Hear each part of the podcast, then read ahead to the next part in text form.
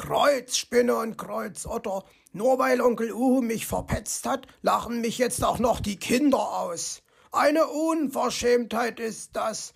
Huhu, aber Herr Fuchs, es sah ja auch zu komisch aus, wie Sie versucht haben. Nun halten Sie wenigstens jetzt den Schnabel, wo ich doch gerade so schön dabei bin, Sie bei unseren Hörern zu verpetzen. Vergessen Sie unsere Hörerinnen nicht. Oh.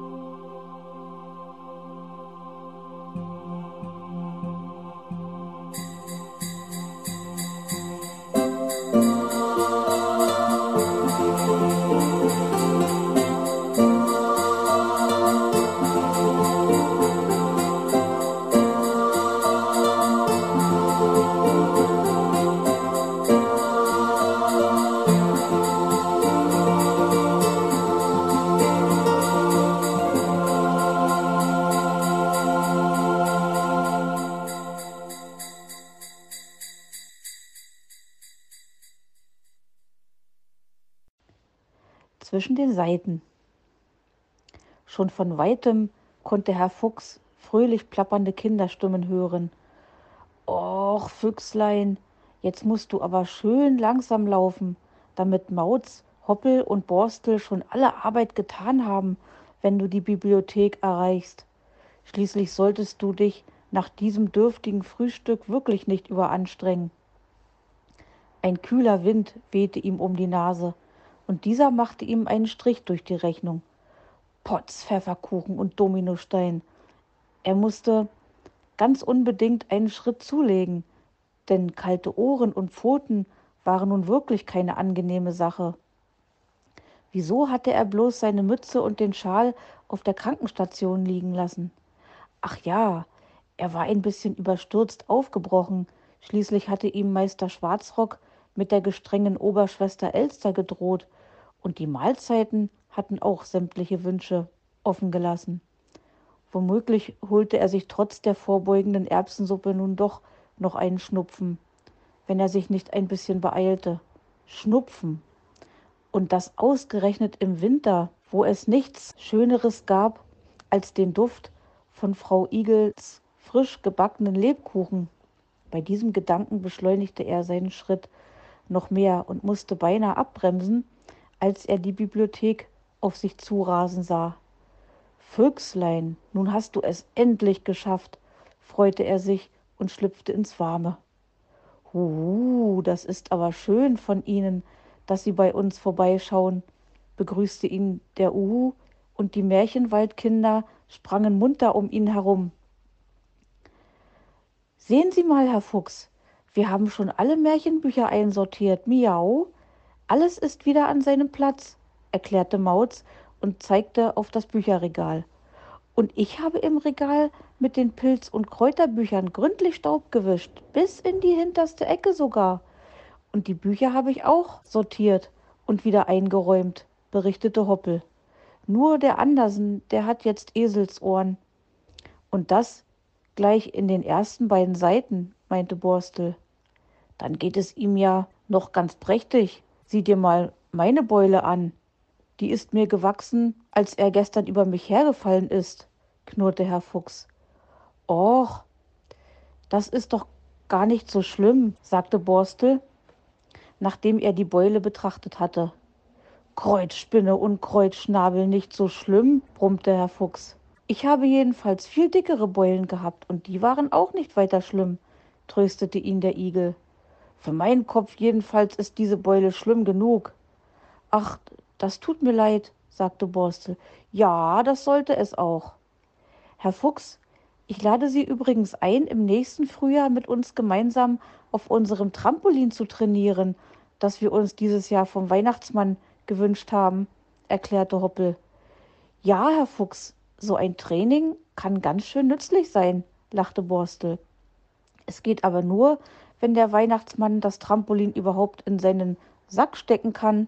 Herr Fuchs blickte abwechselnd in die aufgeregten Kindergesichter. Was zum Kuckuck wollten die nur von ihm? Das kann er bestimmt, miau. Wusstest du nicht, dass so ein Geschenkesack innen größer ist, als es von außen scheint? meinte Mauz. Ach du schlaues Katerchen, was du alles weißt, sagte Hoppel lachend. Wenn ihr meint, war Borstel nicht restlos überzeugt. Kater und Hase nickten eifrig. Na hoffentlich habt ihr recht, meinte der Igel. Ich verstehe nicht, was soll ich denn bitte schön auf einem Trampolin? war Herr Fuchs verwundert. Na ja, Onkel Uhu hat uns gesagt, Sie müssen noch ein wenig an Ihrer Sprungtechnik feilen. Miau, sagte Mauz und die anderen grinsten. Dieser Uhu. Da hatte er also gepetzt, dass der athletische Herr Fuchs nicht so athletisch war, wie er erst gern gewesen wäre. Nein, so etwas. Verärgert sagte er, als ob ich so etwas nötig hätte. Fragen Sie mal Ihre Beule, die weiß es bestimmt besser, lachte Borstel und die anderen stimmten mit ein. Sogar Onkel Uhu hielt sich nicht zurück, was er ihm besonders übel nahm. Endlich mussten ihnen die Funken aufgefallen sein, die Herr Fuchs mit jedem Blick in seine Richtung versprühte. Nun lasst den Herr Fuchs mal in Ruhe, Kinder, huhu, und geht hinaus zu Putzi. Seht mal, er kommt geradewegs hierher. Ihr wolltet doch zusammen die Futterplätze für die Wintervögel in unserem Märchenwald auffüllen, huhu, sagte Onkel Uhu, und die Kinderchen sprangen lachend zur Tür hinaus. Herr Fuchs atmete hörbar auf, als sie verschwunden waren. Endlich Ruhe.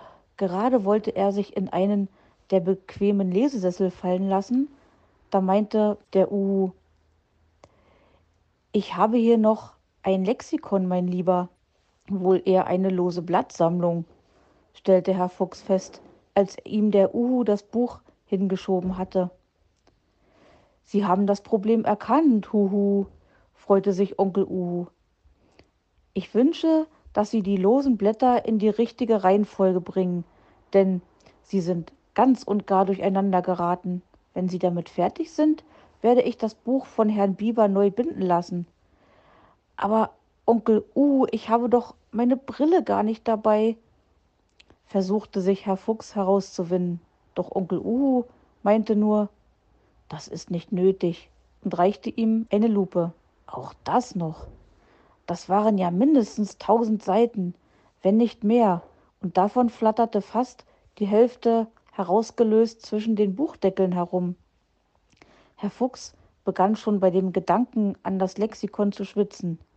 Bis ich damit fertig bin, bin ich bestimmt verhungert, meckerte er. Sorgen Sie sich nicht. Ich habe vor ein paar Minuten mit Herrn Schwarzrock telefoniert. Er bringt, wenn er sich auf den Weg zur Werkstatt macht, den Rest der Erbsensuppe von gestern Abend vorbei. Huhu. Dann können wir gleich hier zusammen Mittag essen, tröstete ihn der Uhu. Ich kann mir nichts Schöneres denken, knurrte Herr Fuchs und verzog missmutig das Gesicht.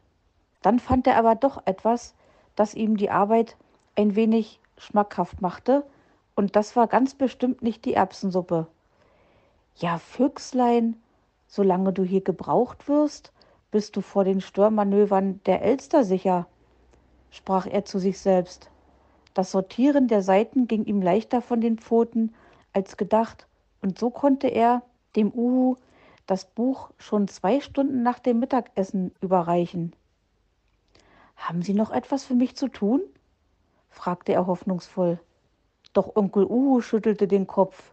Gut, dann werde ich mal gehen, sagte er und wurde von plötzlicher Eile erfasst, denn die Erbsen hatten in diesem Moment damit begonnen, in seinem Bauch nach dem Kammerton A zu suchen, um ihr Lied aus der vergangenen Nacht fortzusetzen.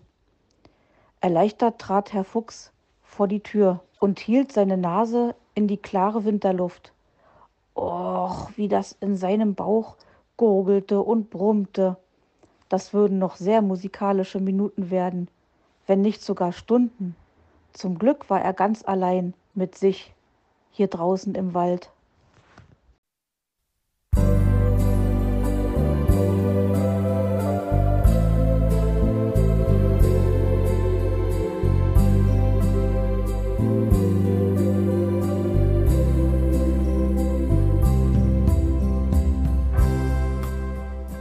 Du hörtest eine Audioproduktion von Blinzeln Media, zu finden im Internet auf www.blindzellen.org.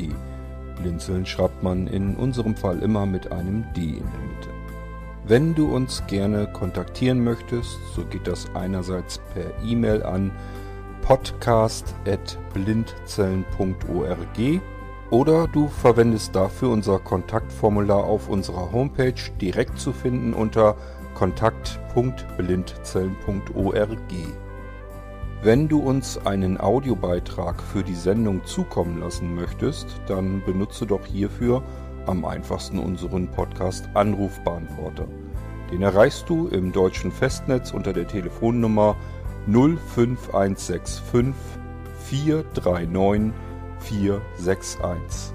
Und wenn du aus dem Ausland anrufst, dann ersetze einfach die vorangegangene 0 gegen die Ländervorwahl für Deutschland. Das ist die 0049. Wir freuen uns über Lob, Kritik, eine Rezension oder Bewertung unserer Audioproduktion dort, wo du sie gehört hast. Konnten wir dich hiermit gut unterhalten und informieren? Du findest bei Blinzeln zahlreiche weitere Audioproduktionen aus allen Bereichen und zu allen Themen. Entweder bei uns auf der Homepage www.blinzeln.org oder dort, wo es Podcasts gibt.